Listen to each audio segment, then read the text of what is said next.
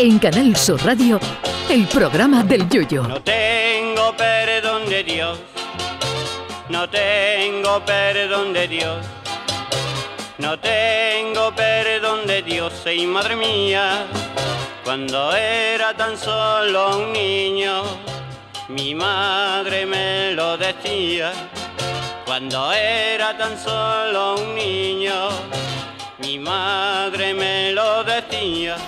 Dicen que los viejos rockeros nunca mueren, eso sí, la edad no se la quita nadie. La frase se inventó para la música, pero la podemos aplicar a cualquier actividad que se precie. Y hoy se la vamos a aplicar al fútbol y concretamente a Cristiano Ronaldo, que está a dos almanaques y poco de cumplir los 40, pero el hombre se empeña en creerse que tiene 20.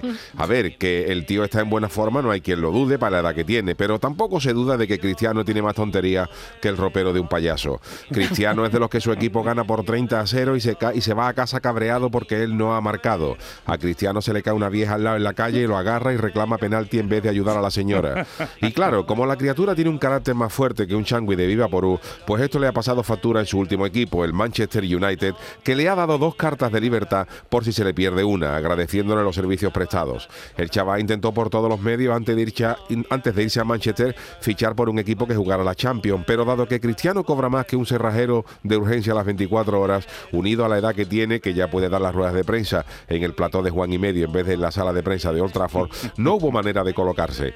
El Cádiz preguntó por él, pero lo descartó porque no sabe a quién quitar para poner al portugués. Y como tras salir del Manchester la cosa se ha puesto complicada, eh, más complicada que el mudo de los, de los hermanos Mark para salir de contrato en la comparsa de Martínez Ares, Cristiano ha tirado la toalla deportiva aceptando que ningún equipo de las mejores ligas esté dispuesto a ficharlo. Así que ha dicho que si no puede despuntar ya en lo deportivo, pues lo hará en lo económico. Y al parecer, Cristiano ya tiene destino. Según apuntan algunos periodistas, Cristiano Ronaldo se marchará en enero a un equipo que tiene nombre de clínica ginecológica árabe, el Al Nasser, pero es un equipo de Arabia Saudita que le va a dar el taco gordo, pero gordo. Ya saben ustedes que los señores estos de las chilabas no se andan con tonterías a la hora de tirar de talonario.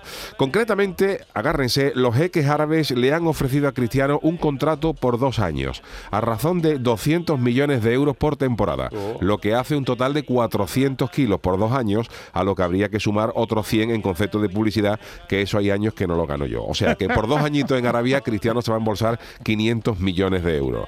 Lo mejor de la noticia del fichaje es que en la web dice literalmente, al parecer el aspecto económico ha sido fundamental para que Cristiano Ronaldo dé el visto bueno a su llegada a Arabia Saudita, a pesar de que estaba dispuesto a rebajarse su salario hasta un 50% para facilitar su llegada al Real Madrid. Esto dice la noticia, o sea que si no les quedaba claro, parece que Cristiano Ronaldo se va a Arabia por el dinero, no porque le gusten los camellos o que le guste llegar a su casa con los zapatos con más arena que la moqueta de la Ores de Arabia.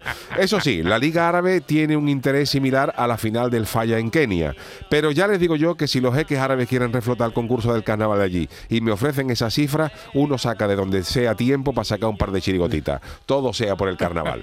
Ay, mi velero, velero mío, Canal Sur Radio. llévame contigo a la orilla del río. El programa del Yoyo.